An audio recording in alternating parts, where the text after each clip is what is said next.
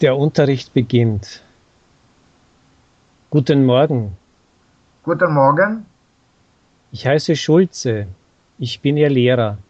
Wie heißen Sie? ich heiße Becher. Bitte sagen Sie den Namen noch einmal deutlich. Becher, Sehr angenehm, Herr Becher. Und wie heißen Sie? Rodriguez, Sind Sie aus Spanien, Herr Rodriguez? das stimmt, ich bin aus Valencia. Wir haben noch einen Studenten. Wie heißen Sie? Ich bin Petrov.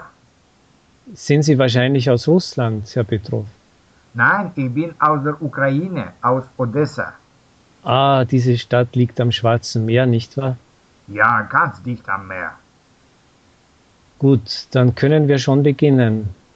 Wie viele Stunden haben wir täglich, Herr Lehrer? Sie haben Deutsch vier Stunden jeden Tag. Ich hoffe, dass Sie in zwei Monaten schon ganz fließend Deutsch sprechen können.